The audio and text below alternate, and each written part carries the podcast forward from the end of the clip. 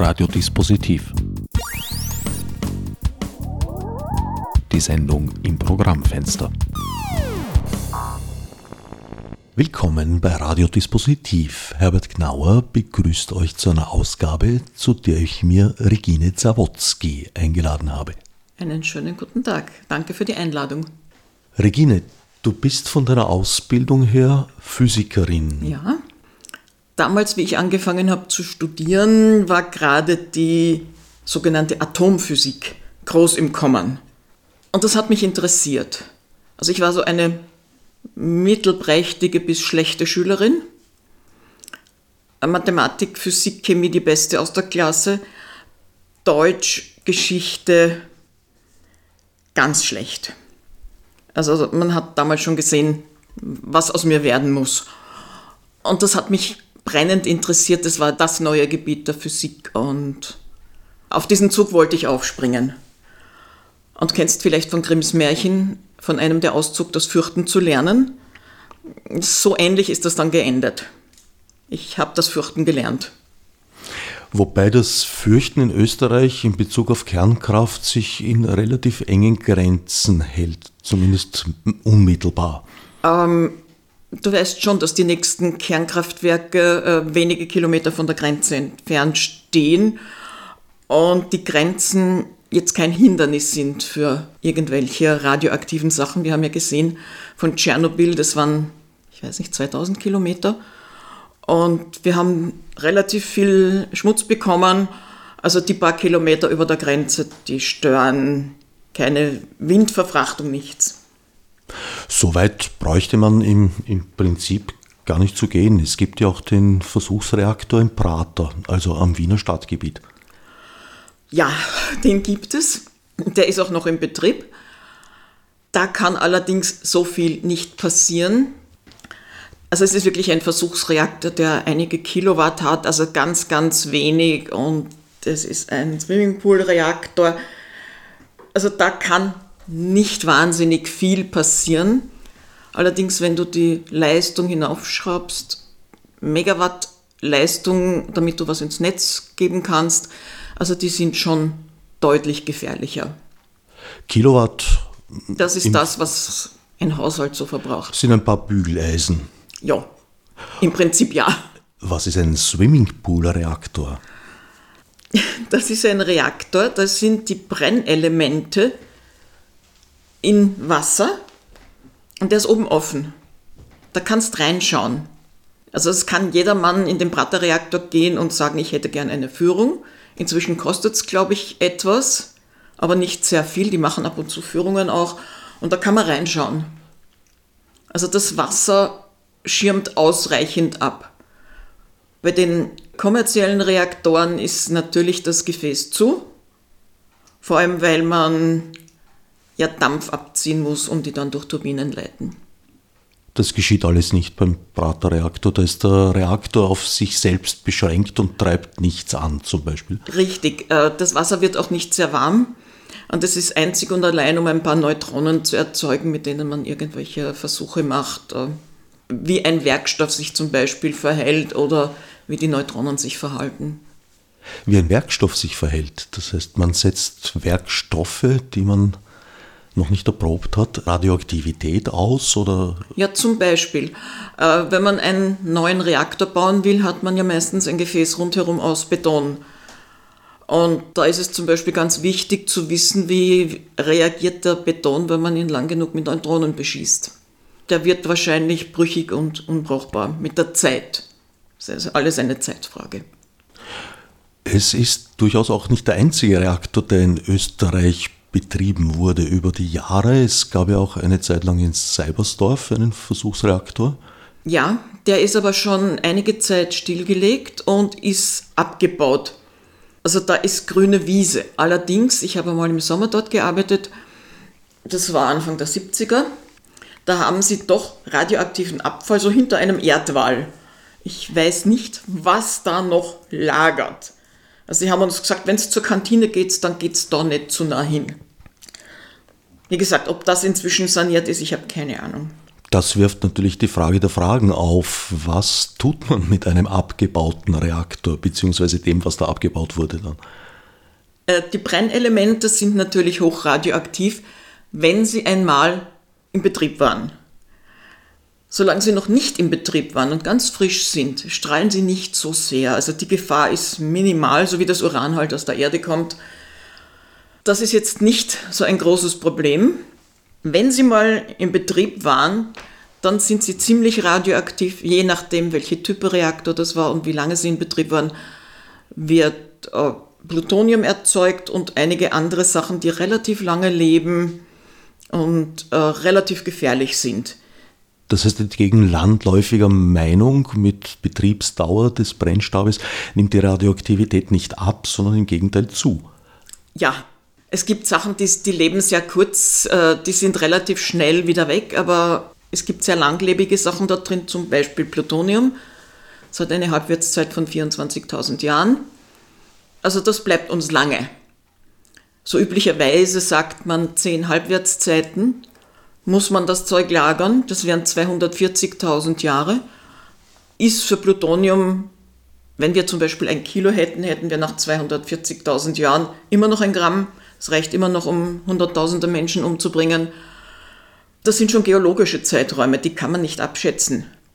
Und das wäre überwachungsbedürftig. Vor 200 Jahren war die französische Revolution und nachdem, seitdem sind viele Kriege und alles übers Land gegangen kann man das sicherstellen, dass für 240.000 Jahre oder länger nichts geologisch passiert. Die Erde ist sehr aktiv und dass nicht irgendjemand dann anfängt, Bomben zu werfen. Also die Endlagerung ist keineswegs sicher. War das nicht eine der großen Hoffnungen oder sagen wir mal der vermuteten Gewissheiten oder imaginierten Gewissheiten, um noch genauer zu sein, der 80er Jahre, dass man sich gedacht hat, ah, die Endlagerung, ja, da wissen wir im Moment nicht mehr, als sie da irgendwo in Salzgitter oder sonst irgendwo aus den Augen, aus dem Sinn. Aber das wird sicher irgendwann einmal gelöst werden. Das habe ich schon länger nicht mehr gehört. Damals wurden zum Teil auch Geologen befragt und die haben gesagt, ja, so Salzstöcke, die halten ewig in geologischen Zeiten ja, aber wenn du sie mal anbohrst und so riesige Löcher reinmachst, dann gibt es Spalten. Und da kann alles Mögliche durchsickern und das löst das auf. Das Zeug ist ziemlich korrosiv und man weiß ja auch, dass die dort eingeschlossenen Fässer ziemlich korrodiert sind. Zum Teil hat man sie einfach mit einem Kran hinein und abgeworfen, was mechanisch nicht so gut ist. Zum Teil die hochradioaktiven Sachen sind Alphastrahler, das sind Heliumkerne. Das heißt, das sind Gase. Der Druck ihnen steigt. Also, das, das wird sehr oft verschwiegen. Das Problem wächst im Laufe der Zeit. An einer Stelle wird es weniger, an der anderen wird es mehr. Also insgesamt äh, wird es jedenfalls nicht weniger und die Korrosion mit der Salzlauge und da dringt Wasser ein, ist relativ groß. Also in irgendeinem Gestein wäre es besser, ich glaube, in Finnland baut man irgendwas, also Granitgestein vielleicht. Allerdings, ich bin keine Geologin, ich weiß nicht, wie sicher das ist, wenn man das anbohrt. Ob da nicht das gestört wird. Und die Erde ist, wie gesagt, relativ in Bewegung. Und auch ein Problem ist, dass die Reaktoren selbst immer auf aktiven Zonen stehen. Weil? Weil wir brauchen Wasser. Wir brauchen relativ viel Wasser. Und gerade da der Rheingrabenbruch oder auch bei der Donau, das sind alles Erdbebengebiete, mehr oder weniger. Am Meer nicht unbedingt, wobei in der japanischen Region die Gefahr ist ein Tsunami. Und auf der anderen Seite, in Kalifornien, ist nicht der Gefahr eines Tsunami, aber von Erdbeben. Das Wasser wird zur Kühlung. Das Wasser benötigt. wird zur Kühlung benötigt. Es gibt Reaktoren, die haben Helium als Kühlung, ein Gas. Helium gibt es jetzt nicht so wahnsinnig viel auf der Erde. Man kann neues Helium aus Erdölförderungen, die haben oben meistens eine Ansammlung von Helium. Die heliumgekühlten Reaktoren haben andere Probleme. Die haben nämlich meistens ein Graphit drin. Der Graphit bremst die Neutronen, um dass sie überhaupt spaltfähig sind. Und ein Graphitbrand ist etwas, das ist nicht mehr löschbar. wenn so etwas einmal brennt, ist das unter gar keinen Umständen löschbar. Das haben wir in Tschernobyl gesehen. Meistens hat man noch irgendwo ein Wasser oder wenn man damit löscht, das zersetzt sich dann thermisch und gibt Knallgas. Gar nicht gut. Das heißt böse Explosionen, unkontrollierbare. Ja, also Graphitbrände sind mit eins der schlimmsten, was man sich überhaupt in dem Bereich vorstellen kann. Zurück nochmal zur Entsorgung, die uns ja wahrscheinlich noch öfter beschäftigen wird im Lauf dieses Gesprächs. Optimal wäre es natürlich, das Zeug nicht irgendwo zu verscharren oder zu versenken, sondern es unschädlich zu machen. Gibt es diese Option überhaupt theoretisch, so wie man etwas entmagnetisiert, dass man es vielleicht auch von seiner Radioaktivität befreien könnte? Es gibt Leute, die behaupten, das kann man. Man kann in bestimmtes, also die, man müsste die Abfälle auf, aufarbeiten, also die alten Brennstäbe, und in neue Brennstäbe verwandeln und in bestimmte Reaktortypen hineingeben. Das kann man zum Teil durch die Art des Reaktors steuern und könnte damit weniger höchst radioaktiven Abfall erzeugen. Aber prinzipiell löst das Problem nicht wirklich. Es würde es etwas verkleinern, aber es wäre immer noch zu groß. Es würde ja wahrscheinlich auch nur ein Problem betreffen, weil die Radioaktivität ist ja nicht ganz das einzige. Beim Endabfall, der übrig bleibt, ist ja nicht nur Radioaktivität das Risiko, sondern auch durchaus andere giftige Komponenten. So meinst du das ja. Also zum Beispiel Plutonium. Das ist im Mikrogrammbereich so giftig, dass es einen Menschen von der Toxizität, von der chemischen Toxizität her umbringt. Darüber hinaus ist es ein Alphastrahler. Alphastrahler sind Heliumkerne, werden durch ein Blatt Papier oder was oder durch relativ dünne Sachen durchaus abgeschirmt. Aber wenn du sie hineinbekommst in den Körper, zum Beispiel in die Lunge oder dadurch dann auch in den Blutkreislauf, dann bestrahlt das Blut, dann bestrahlt unter Umständen das Knochenmark von innen, das blutbildende System und das ist ganz, ganz schlecht. Also eine optimale Endlagerung, Entsorgung, wie auch immer, ist eigentlich gar nicht vorstellbar. Das bleibt immer ein beträchtliches, nicht kalkulierbares Risiko.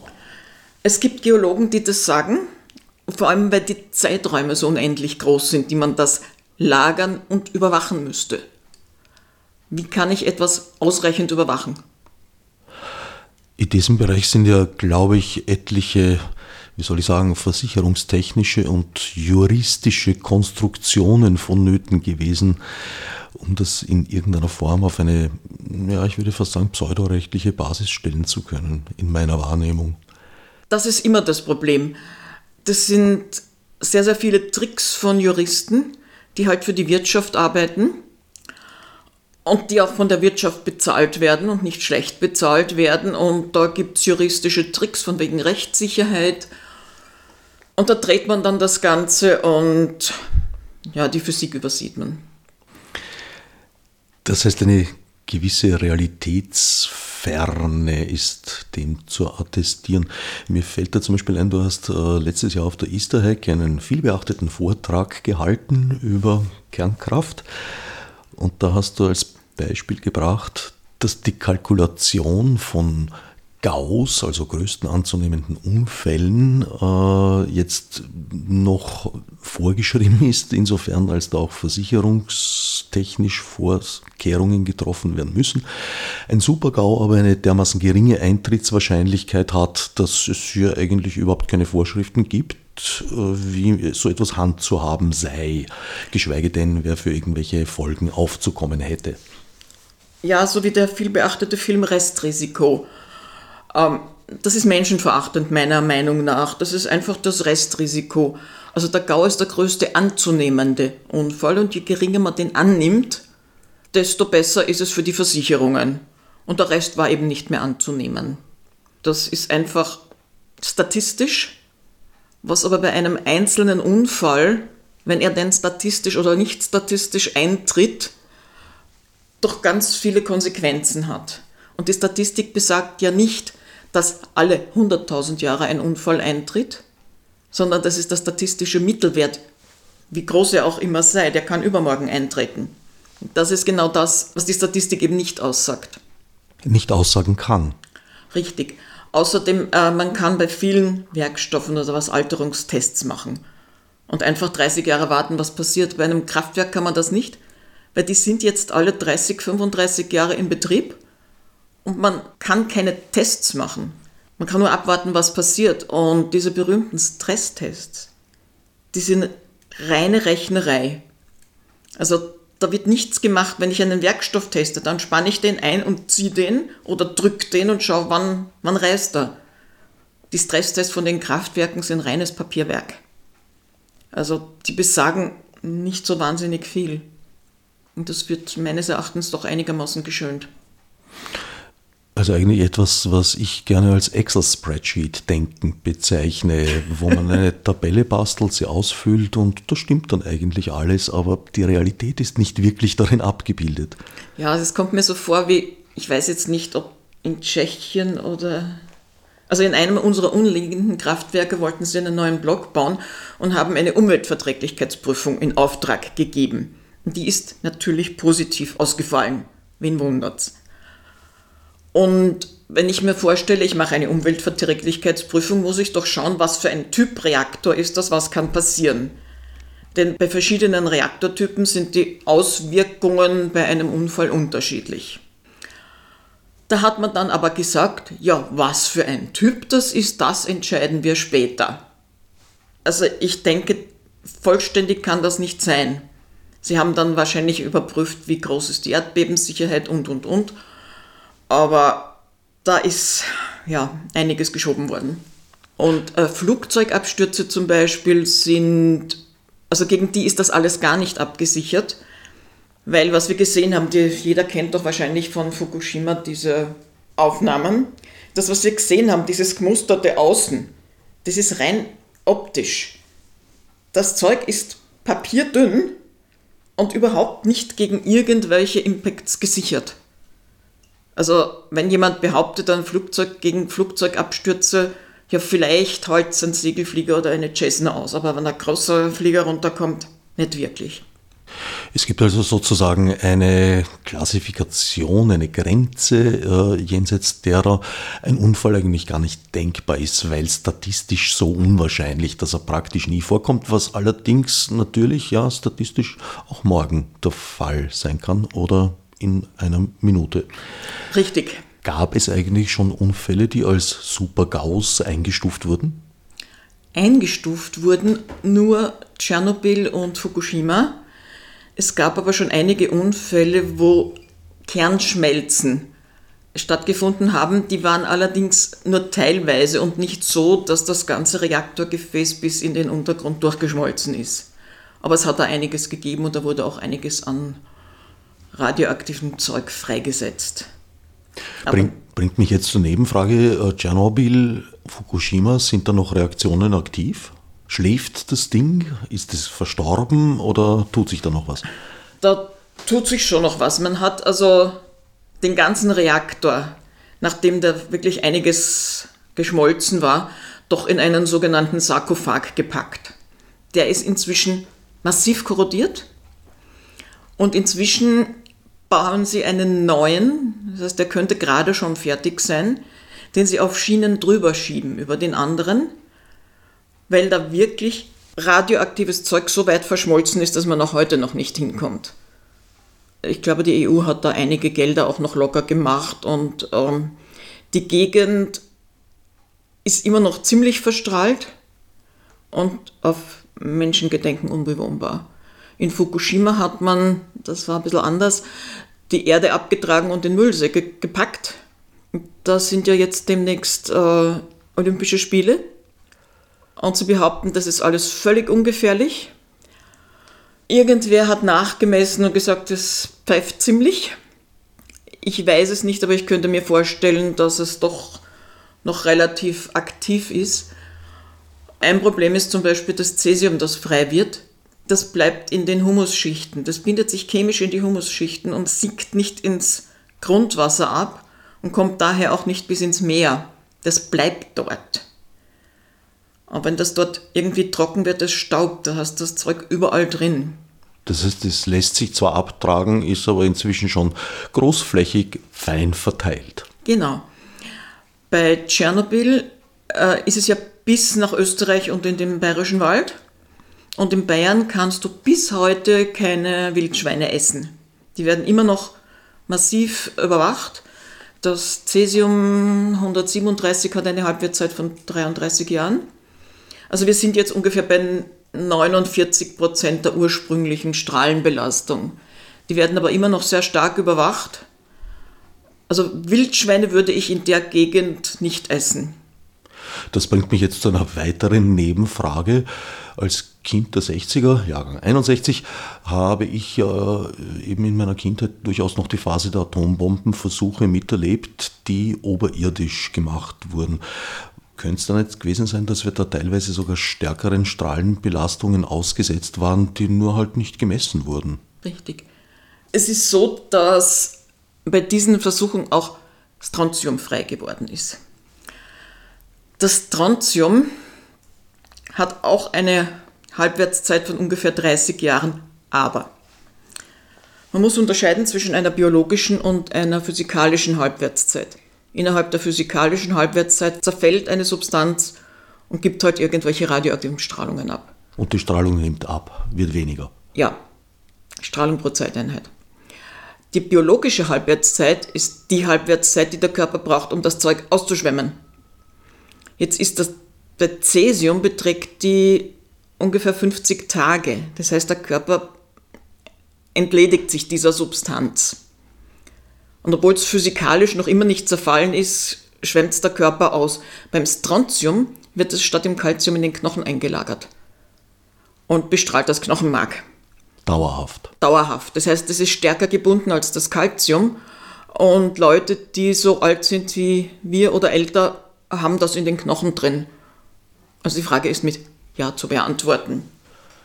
Sehr empfehlenswert. Ein Film, der viel Furore gemacht hat, Ende der 70er, wenn ich mich nicht täusche, Atomic Café.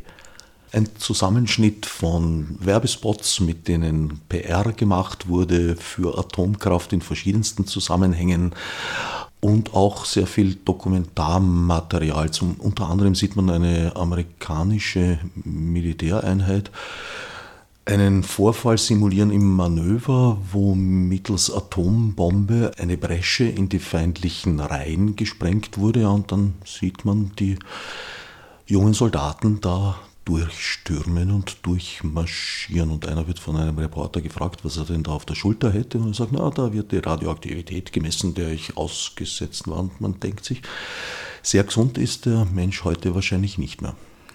Ich kenne das nicht. Das war, weiß ich jetzt gar nicht die Jahreszahl, aber es war natürlich naturgemäß schon nach Hiroshima und eigentlich wusste man zu dem Zeitpunkt schon aus praktischer Erfahrung, wie Atombomben wirken. Messen schützt nicht. Weil man nichts misst, heißt das noch lange nicht, dass nichts existiert. In Russland haben sie sämtliche Geigerzähler einkassiert nach Tschernobyl, dass man nicht messen konnte.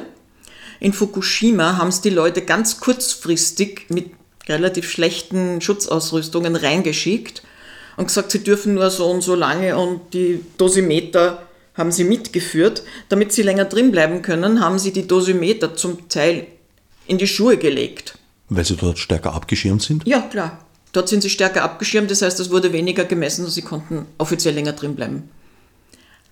Also ein Dosimeter besagt nichts, außerdem kommt es auf die Art des Dosimeters an, was gemessen wird. Das heißt, man kann eine Art von Strahlung messen und die andere eventuell gar nicht. Das kommt auf die Konstruktion an. Da waren auch interessante Effekte äh, auf Seiten der Medien zu beobachten, wie einer vom anderen eine Ente abgeschrieben hat. Wochenlang kamen auch sogenannte Qualitätsmedien kaum ohne die Meldung aus, dass in Europa Geigerzähler ausverkauft seien. Wurde mit einer gewissen Suffisanz gebracht, weil Japan ja doch relativ weit weg ist, war nur nicht wahr. Also einfache Nachfrage bei Konrad AT hat ergeben, ja, Geigerzähler grüne, blaue, rote, äh, nehmen Sie zwei, zahlen Sie einen so in der Art waren sehr wohl verfügbar. Einfache Recherche im Internet. Ja, die sind relativ teuer, also kosten einige hundert Euro. äh, man bekommt sie ja. Bekamen damals auch, also ausverkauft waren sie keinesfalls. Es könnte sein, dass sie es an der Grenze eingezogen hätten. Das halte ich für möglich. In es wird immer getrickst. Also zum Beispiel in Japan hat man in der Gegend relativ verstreuten Reis gehabt. Man hat als erstes einmal die Grenzwerte runtergesetzt. Der lässt sich natürlich immer noch nicht wirklich verkaufen, jedenfalls nicht am Weltmarkt. Und dann hat man ihn einfach unter Reis aus einer anderen Gegend, der nicht verstrahlt war, drunter gemischt. Also von wegen Messen und das, das Ganze ist, ist relativ tricky. Man hat es verdünnt praktisch, So um die Schwellwerte zu unterschreiten. Ja, und so Schwellwerte sind rein juridische Sachen. Excel-Spreadsheet denken. So ähnlich. Würdest du noch eine Gefahr sehen, eine mögliche in Fukushima und oder Tschernobyl, dass es da nochmal ordentlich Rums macht und man sagt, oh hoppala, jetzt ist es doch noch eine, eine Schicht tiefer gekommen? Nein, Rums nicht. Aber das Zeug strahlt natürlich und in Japan wollen sie die Leute wieder rücksiedeln. Und nur, dass sie die obersten Schichten abgetragen haben, also sie haben keinen gescheiten Humus. Wie verstrahlt Sachen sind, die sie dort anbauen, weiß ich nicht. Und ob das eine lustige Idee ist, dort zu wohnen mit Müllsäcken voller verstrahltem Zeug, äh, weiß ich nicht. Also ich würde dort nicht hinwollen. Aber sie stellen einfach die Reparationen sozusagen ein, also die Förderungen oder was immer, die, die Gelder stellen sie ein und die Grundstücke gehören den Leuten noch und die zwingen zum Teil die Leute zurückzugehen. Von Tschernobyl sieht man in letzter Zeit vermehrt Bilder, die eine, ja, würde ich sagen, heile Flora und Fauna darstellen. Also mit Überraschung berichtet, dass es den Tieren und Pflanzen dort eigentlich erstaunlich gut ginge. Wie weit ist das äh, Romantik? Nein, nein, das ist schon so. Also ich habe auch gesehen, äh, genetisch veränderte Blümchen, die dann zwei Köpfe gehabt haben. Die Tiere haben einen Vorteil, sie haben eine kürzere Generationenfolge. Das heißt, sie kriegen natürlich Strahlungen auf die DNA ab. Es werden auch viele sterben, die dies irgendwie aushalten, werden überleben. Ja, und der größte Feind dieser Tiere, der Mensch, ist dort nicht mehr. Es kommen wieder Wölfe, es, es kommt alles, das ist richtig. Es ist nur alles verstrahlt. Die kürzeren Generationen müssten allerdings äh, dazu führen, dass zum Beispiel Änderungen am Erbgut recht schnell sichtbar werden. Äh, ja, wobei man das, glaube ich, nicht untersucht. Und zweitens äh, ist da einfach wahrscheinlich der, der, der Dropout, dass einfach mehr sterben. Und man weiß nicht, wie viele von den Tieren dann Krebs oder irgendwas bekommen. Aber ja, die Tiere, die erholen sich, weil eben der Mensch fehlt als größter Feind. Wäre jedenfalls in vielerlei Hinsicht ein sehr interessantes Forschungsgebiet. Ja, es gibt jetzt auch schon Exkursionen dorthin. Also das wird durchaus von mancher Industrie ausgenutzt. Wir machen eine Reise nach Tschernobyl. Es wird natürlich nicht in den Restreaktor hineingegangen, weil die Strahlung ist ganz fürchterlich hoch, aber so im Umland, ja. Das, das wird gemacht und das, wenn man das tut, was die sagen, dann ist das relativ sicher.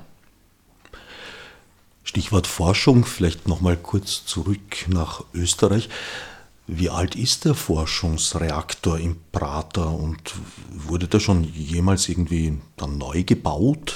Der wurde in den 60ern gebaut. Es wurden vor kurzem, ein, zwei Jahren, Brennelemente ausgetauscht. Also es waren noch die ersten drin. Und das ist ja kein Reaktor, der dauernd läuft, sondern hier und da wird er eingeschaltet, um ein paar Neutronen zu erzeugen, um irgendetwas zu untersuchen. Also der läuft nicht dauernd und darum hält das Zeug auch nahezu ewig. Da wurde nichts neu gebaut. Ist auch technisch auf dem Stand der 60er Jahre folgerichtig. Im Prinzip ja. Das ist auch ähm, eine der Grundübel.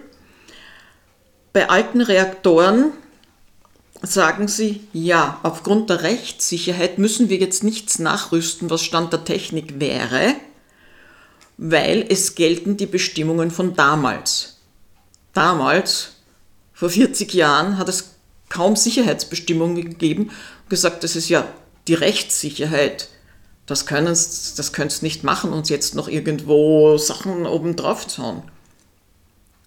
Und so rüsten sie sehr oft gar nichts nach, wollen aber Verlängerungen von 10, 20, 30 Jahren zusätzlich, obwohl man gar nicht weiß, was passieren könnte. Das betrifft jetzt keinesfalls nur Forschungsreaktoren, sondern auch ökonomisch genutzte, im Betrieb befindliche und auch das nicht in irgendwelchen seltsamen Randstaaten, sondern auch in durchaus zivilisierten Ländern wie der Schweiz. So ist es. Also in Betzner weiß ich jetzt nicht, ob sie sich entschlossen haben, den abzudrehen. Das war angeblich der erste kommerzielle. Dann haben sie getrickst, dass das jetzt ein anderer der erste war, weil sie haben gesagt, das war nur ein Testlauf und haben da mit den Daten herumgeschoben. Also es war einer der ersten kommerziellen, die Energie nicht erzeugt haben, sondern eigentlich nur umgewandelt, weil Energie kann man nicht erzeugen. Und es wurde niemals angeglichen auf verstärkte Schutzbestimmungen und Kontrollbestimmungen das sieht man ja immer wieder rundherum, die Kontrolle. Wenn Sie da was finden, nein, wir haben aber die Genehmigung bis zum Tag XY und die könnt uns nicht nehmen. Und das war jetzt ein, ein großes Malheur zum Beispiel in Deutschland, die gesagt haben, wir machen den Atomausstieg. Es gibt eine Streitbeilegung, und zwar ein Schiedsverfahren. Das ist ein Verfahren, das einen Investor aus einem anderen Land schützt gegen Gesetzesänderungen in dem Land, wo es investiert hat. Berühmter Fall, Deutschland wollte aus der Atomenergie aussteigen. Geklagt wurden sie von den Schweden, und zwar von Vattenfall, die gemeint haben, sie haben unnötige Investitionen getätigt und entweder sie dürfen die bewilligte Laufzeit weiter ausnützen oder sie kriegen so und so viel Geld dafür. Das wird also auch ausgenutzt, auch für andere Arten von Kraftwerke, für Kohlekraftwerke oder was. Sie, sie beantragen eine Genehmigung und wenn dann irgendetwas gesagt wird in dem Land, wir ändern unsere Gesetze und unsere Einstellung, dann klagen die. Die machen das also zum Teil schon im Voraus, dass sie irgendetwas beantragen, genau wissend, damit kommen sie auf die Dauer nicht durch. Und diese Schiedsgerichtsverfahren sind völkerrechtlich bindend und diese Schiedsrichter sind nicht fix angestellt und arbeiten praktisch immer nur für die Industrie. Und die sind daran interessiert, möglichst viele Verfahren abzuschließen, weil sie dann mehr Geld kriegen und auch die Verfahren nicht zu lange in die Länge zu ziehen und es gibt keine zweite Instanz. Also Vattenfall ist bekannt, dass die jetzt massiv klagen, weil sie haben da investiert und die Bundesrepublik Deutschland muss zahlen. Da könnten erhebliche Kosten entstehen. Sie haben auch auf erhebliche Geldmengen geklagt. Der Prater-Reaktor war also bereits im Betrieb, als du studiert hast. Ja. Du kennst ihn als Studentin. Ja. Geht von dem eine Gefahr aus? Muss man sich da vorstellen, wenn es denn einmal duschen sollte, dass dann äh, der zweite Bezirk irgendwie in Mitleidenschaft gezogen wird? Also das kann ich mir nicht wirklich vorstellen. Also beim Praterreaktor nicht. Das ist ein, ein wirklich ein Mini-Reaktor und es ist auch gar nicht so viel spaltbares Material drin. Bei Seibersdorf wäre die Gefahr etwas größer gewesen, aber das war auch nur ein Forschungsreaktor und der ist schon abgebaut. Wohin sie die Reste der Brennelemente verkauft haben, weiß ich nicht. Sie werden sie sicher nicht gelagert haben. Ich nehme an, dass sie irgendwo aufgearbeitet werden. Und der Rest ist wenig aktives Zeug bis hin zum Reaktorgebäude. Also ganz außen nicht, aber innen, der muss von innen aus abgebaut werden. Also erst die hochradioaktiven Sachen bleiben einmal zehn Jahre im Wasser, bis sie soweit abgeklungen sind, dass man sie mit Kreinen herausholen kann. Und der Rest wird dann einfach abgetragen und je nachdem, ob es mittel- oder schwach radioaktiv ist, irgendwo gelagert. Aber davon geht jetzt nicht mehr so eine große Gefahr aus. Das radioaktive Inventar weiß ich nicht, wo das hingekommen ist. Die meisten Sachen werden irgendwo wieder aufgearbeitet. Frankreich ist da sehr groß. Da kann man alles Mögliche extrahieren, unter anderem Plutonium, je nachdem, was es für ein Reaktor ist.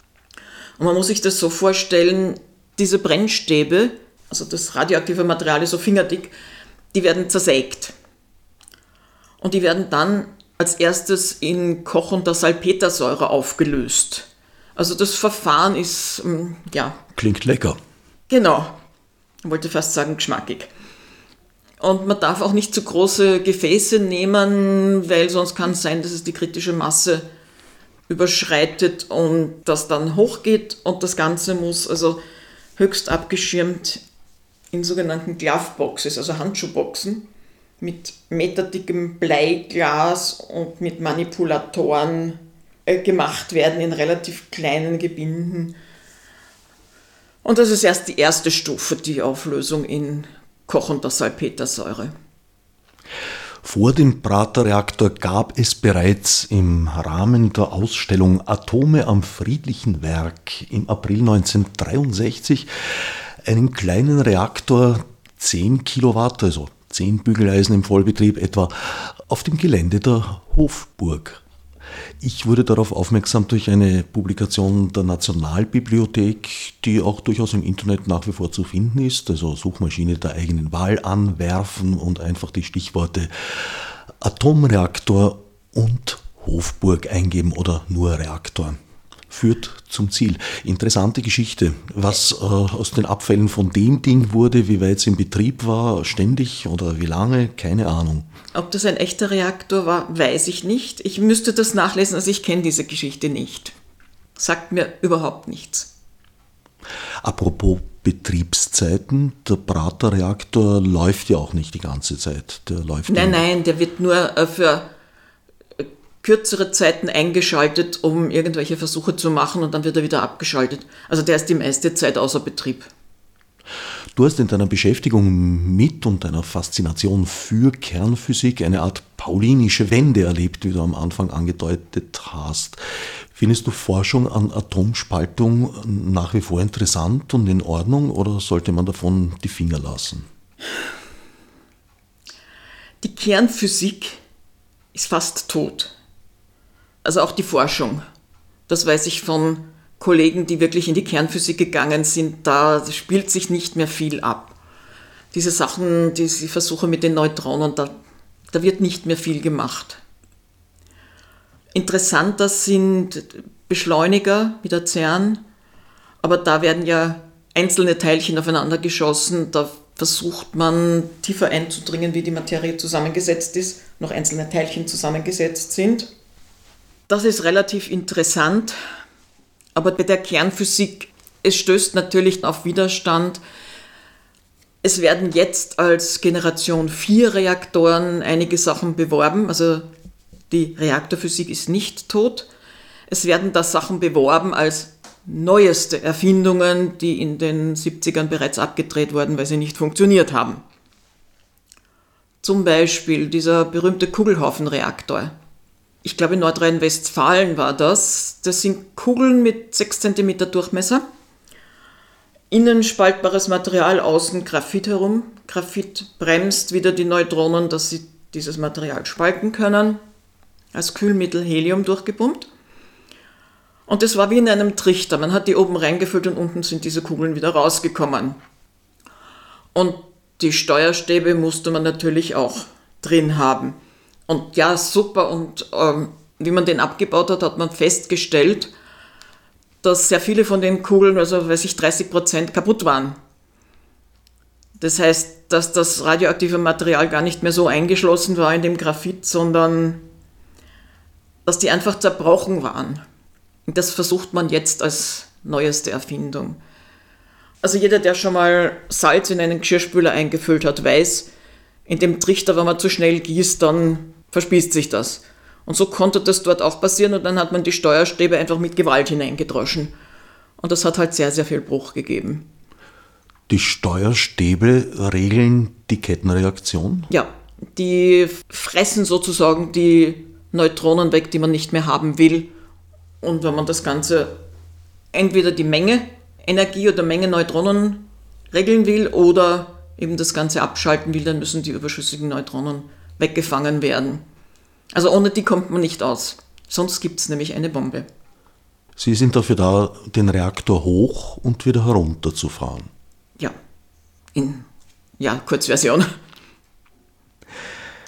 Ein anderes Thema, von dem man zyklisch immer wieder hört, auch als Hoffnung für kommerzielle Energiegewinnung, ist die Kernfusion. Die Kernfusion, ja. Die Kernfusion funktioniert auf der Sonne. Auf der Sonne wird ist ein, ist ein Gasball, wird Helium erzeugt und zwar aus Wasserstoff. Es ist überhaupt so, wenn ich ganz leichte Teilchen wie Wasserstoff oder schweren Wasserstoff fusioniere, wird ganz viel Energie frei. Oder wenn ich die ganz schweren Teilchen wie Uran, Plutonium oder was spalte, da wird auch Energie frei. Die Fusion würde mehr Energie liefern. Wäre wirklich die Lösung, aber auf der Sonne herrschen irrsinnige Drücke. Es ist ein riesiger Gasball und der Druck ist sehr groß und presst die Teilchen sozusagen so nah zusammen. Es fusionieren nicht sehr viele, aber dadurch, dass die so, so nah beisammen sind und so viele, reicht es, dass die Sonne unglaubliche Energien abstrahlen kann. Auf der Erde funktioniert das so nicht. Also Wasserstoff zu fusionieren schaffen wir nicht. Wir kriegen einfach den Druck nicht zusammen. Wir müssen stattdessen ausweichen auf das nächsthöhere, nämlich schweren Wasserstoff, also Deuterium, und superschweren Wasserstoff, Tritium.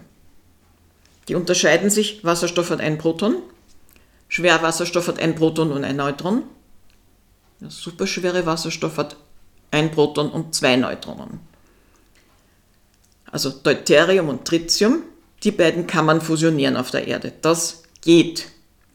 Selbst in der Wasserstoffbombe konnte man nicht Wasserstoff, sondern nur Deuterium und Tritium fusionieren. Und die Wasserstoffbombe, das hat funktioniert. Das will man natürlich in einem Fusionsreaktor nicht haben. Die Wirkung einer Wasserstoffbombe, nämlich Richtig, die Explosion. man will das steuern können. Das Problem ist, das Tritium hat eine Halbwertszeit von zwölf Jahren. Wird in der Stratosphäre nachgebildet, regnet dann, kommt irgendwann runter, zerfällt aber relativ schnell. Also in den gesamten Weltmeeren sind ein paar Kilo vorhanden. Und das zu extrahieren, also kann man vergessen, weil das würde mehr Energie brauchen, als das bei der Fusion dann hergibt. Also man müsste es herstellen. Genau. Kann man herstellen, will man herstellen, tut man herstellen. Und zwar aus Lithium. Man kann Lithium mit Neutronen beschießen und dann entsteht Tritium. Steht in massiver Konkurrenz mit allen Lithium-Batterien, die momentan unglaubliche Mengen verbrauchen. In einem großen Tesla sind 10 Kilogramm Lithium in den Batterien drin. In einem kleinen Elektroauto so 3 bis 5 Kilogramm. Geringe Mengen werden für die Glasindustrie, für Emailherstellung und so etwas verwendet. Also die ganz großen Mengen würden in Fusionsreaktoren gebraucht und in den Batterien. Inzwischen kostet Lithiumhydroxid, was man abbauen kann, 20.000 Dollar pro Tonne, Tendenz steigend. Die Abschätzungen, wie viel Lithium es auf der Welt gibt, sind also sehr unterschiedlich. Wir haben momentan ungefähr eine Milliarde Autos. Jetzt kann man rausrechnen, drei bis sieben Milliarden Tonnen Lithium würde man brauchen, um die alle mit Batterien auszurüsten. Ob das alles äh, ordentlich recycelt wird, ist auch noch die Frage. Das, was man für die Medizin verwendet, ist relativ wenig. Also der Rest ist nicht, aber es, es werden sich da Konkurrenzen ergeben. Wurden nicht in Afghanistan große Lagerstätten entdeckt, was eventuell eine Erklärung für das sonst ein bisschen rätselhafte Interesse, internationale Interesse äh, für diese Weltgegend betrifft? Das weiß ich nicht. Ich glaube, irgendwo in Südamerika wurde was entdeckt. Man hat ausgerechnet, im Meerwasser ist genug drinnen, aber in einer derartigen Verdünnung, dass man dann auch wieder so viel Energie braucht, um das zu extrahieren, dass, dass sich das nicht auszahlt. Wenn ich dich recht interpretiere, wäre also das Elektroauto als eine von vielen Maßnahmen eher tauglich, denn als Ersatz für herkömmliche Verbrennungsmotoren. Es sei denn, man findet einen Ersatzstoff fürs Lithium, weil das klingt ja sehr begrenzt, was du da jetzt sagst. Ich würde nicht sagen als Ersatz. Äh, man muss dieses Lithium abbauen, man muss es extrahieren, man muss Batterien machen, das braucht so viel Energie, dass so ein Auto bzw. so eine Batterie relativ lange halten müsste.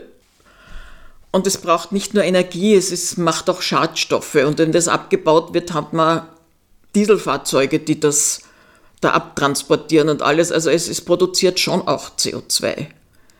Also insgesamt ist das langfristig wahrscheinlich gar nicht so toll. Kein Königsweg für künftige Generationen. Kein Königsweg, nein, nein. Das müsste man wahrscheinlich völlig anders lösen. Also ums Lithium wird es wahrscheinlich ein ziemliches Christ geben. Gibt es möglicherweise, siehe Afghanistan, heute schon? Ja, ja, das, es gibt immer wieder Industrie, denen die nachfolgenden Generationen oder was völlig egal sind. Wobei der Abbau von Lithium jetzt nicht so viel verbrannte Erde hinterlässt wie der Abbau von Uran.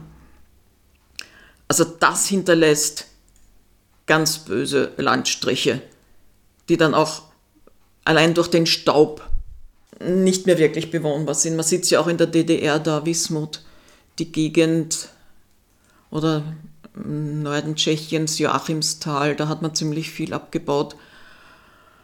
Hat man damals an die Sowjetunion verkauft. Also das sind Gegenden, da möchte ich nicht wirklich wohnen. Wäre unter anderem auch einer der Vorteile, die die Fusion der Spaltung gegenüber hat dass eben der Lithiumabbau nicht ganz so furchtbar ist wie der Uranabbau. Ein weiterer Vorteil läge, glaube ich, darin, dass es bei der Fusion ja keine Kettenreaktion gibt, die dann unbeherrschbar werden kann. Richtig, die Fusion wird gemacht in Gefäßen, sage ich mal, oder in Röhren, in großen Metallröhren, die geschlossen sind, in denen nur ganz wenige Atome sind. Und die sind völlig ionisiert, das heißt, die Elektronen sind völlig von den Kernen getrennt und es sind nur ganz wenige. Das heißt, selbst wenn das ganze Inventar hochginge, passiert nichts. Es ist allerdings so, dass immer wieder ein paar Neutronen das Zeug aufaktivieren und niedrig aktives Zeug übrig bleibt, wenn man das abbaut. Man muss allerdings, um das Plasma zu erzeugen und alles ziemlich viel Energie reinstecken, und inzwischen ist man noch nicht beim Break-Even-Point. Das heißt, dass die Energie, die man reinsteckt, abhängig jetzt, unabhängig davon, was man braucht, um das Lithium abzubauen, also die Energie, die man reinsteckt, ist derweil noch größer als die, die man rauskriegt. Das Neueste, man hat irgendein stabiles Plasma, aber noch nicht aus zwei verschiedenen Sachen, also noch nicht Deuterium und Tritium, weil die haben unterschiedliche Massen und die werden magnetisch eingeschlossen. Und wenn die unterschiedliche Massen haben, werden die auch magnetisch abgelenkt. Und man hat also jetzt geschafft, für ganz kurze Zeit, ich glaube, reines Helium oder reinen Wasserstoff so zu halten, dass es für eine kurze Zeit stabil ist. Möglich, dass es irgendwann funktioniert. Möglich. Sicher ist es nicht dass die Fusion an sich geht, sehen wir an der Wasserstoffbombe und an der Sonne. Wie ich angefangen habe zu studieren, hat es geheißen, ja in zehn Jahren, inzwischen ist man bei 20 bis 30, das ist so die Fusionskonstante ab jetzt in 20 Jahren. Wurscht, wann das jetzt ist. Ob das vor 50 Jahren war oder ob das in 50 Jahren war, das von jetzt weg, das verschiebt sich einfach so. Also ja, wenn das in 50 Jahren funktionieren sollte, wird uns das möglicherweise nicht mehr retten. Da etwas fatalistisch. Also im Zusammenhang mit Klimawandel zum Beispiel darauf zu setzen, ist jedenfalls nicht ratsam. Es ist überzogen. Nein, ich glaube nicht, dass das äh, uns noch retten kann, weil es gibt noch sehr, sehr viel daran zu machen. Es gibt Astrophysiker, die sagen, es ist ein Milliardengrab an Geld. Das wird es nie spielen. Ich kann das nicht beurteilen. Ich glaube nicht dran, dass das in absehbarer Zeit sein wird. Und absehbarer Zeit sind mindestens 50 Jahre. Also ich glaube nicht dran, andere glauben dran, dass es in zehn Jahren soweit sein wird. Ist ein bisschen Kaffeesatzleserei noch. Gut, das hat Grundlagenforschung so an sich. Ja klar, aber auf etwas, was noch nicht funktioniert, zu setzen, ist ein bisschen blauäugig manchmal. In der Planung ja, sicher. Aber es weiter zu verfolgen, finde ich doch durchaus interessant. So sehe ich das auch. Aber in der Planung ist das ähm, nicht so ganz der Königsweg.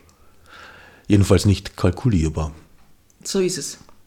Das ist Grundlagenforschung sowieso nie.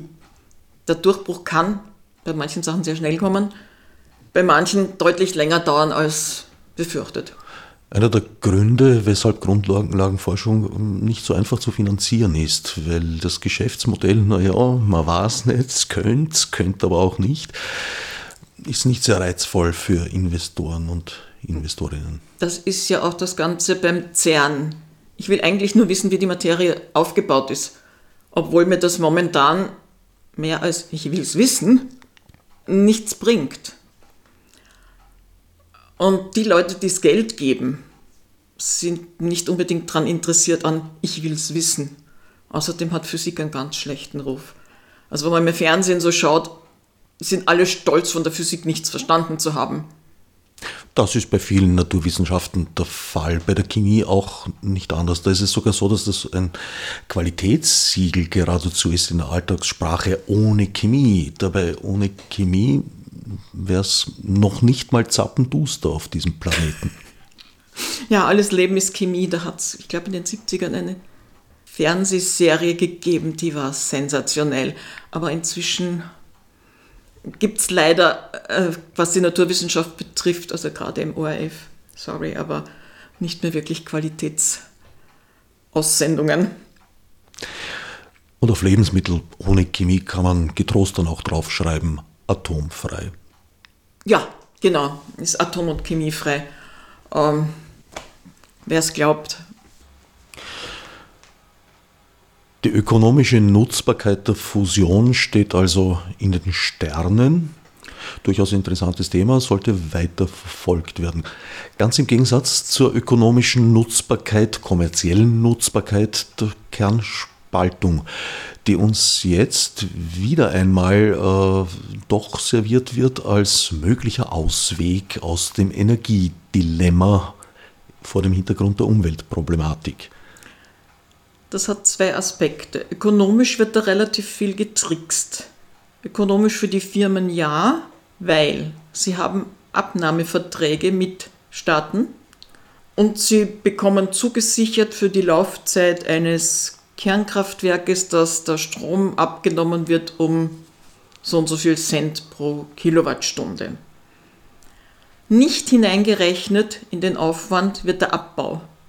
Der Abbau kostet unglaublich viel, der wird in den Strompreis und das alles nicht hineingerechnet und bleibt dann sozusagen dem Steuerzahler über. Ökonomisch hat sich aber irgendeine Firma bereichert. Also das Ganze ist ein irgendwie Etikettenschwindel. Und natürlich auch nicht einkalkuliert, weil gar nicht kalkulierbar, mögliche Folgekosten für die Endlagerung.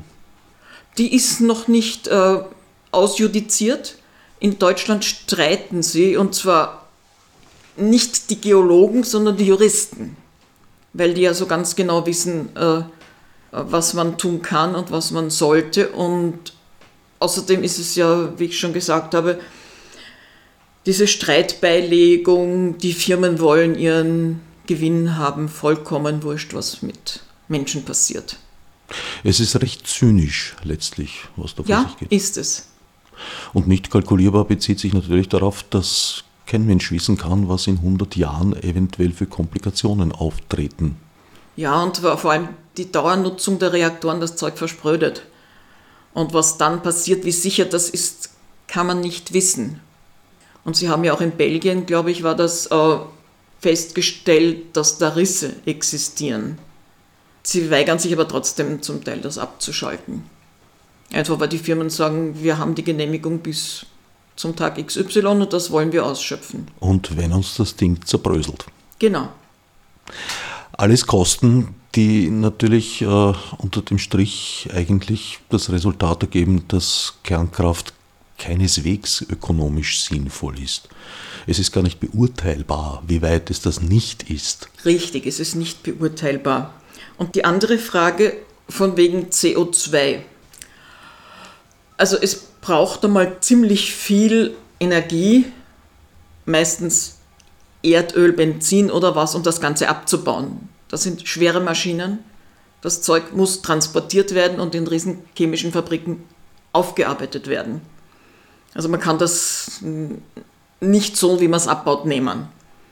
Das braucht ziemlich viel Energie. Also CO2-frei ist, sofern nichts passiert, der Betrieb. Sofern man den Strom, der rauskommt, dann zum Teil abzweckt, um das Gebäude zu heizen und ein Warmwasser zu bereiten.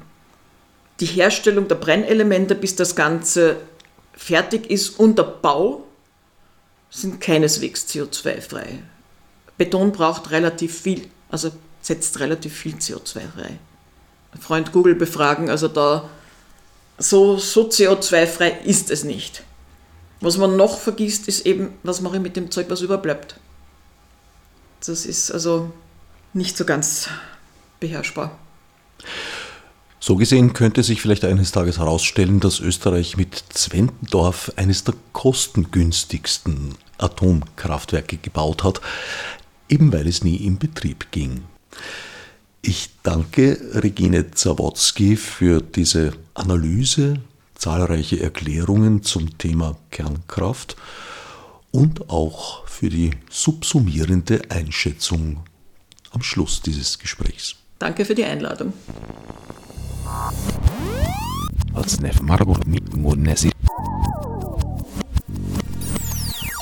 Fichte subsidiar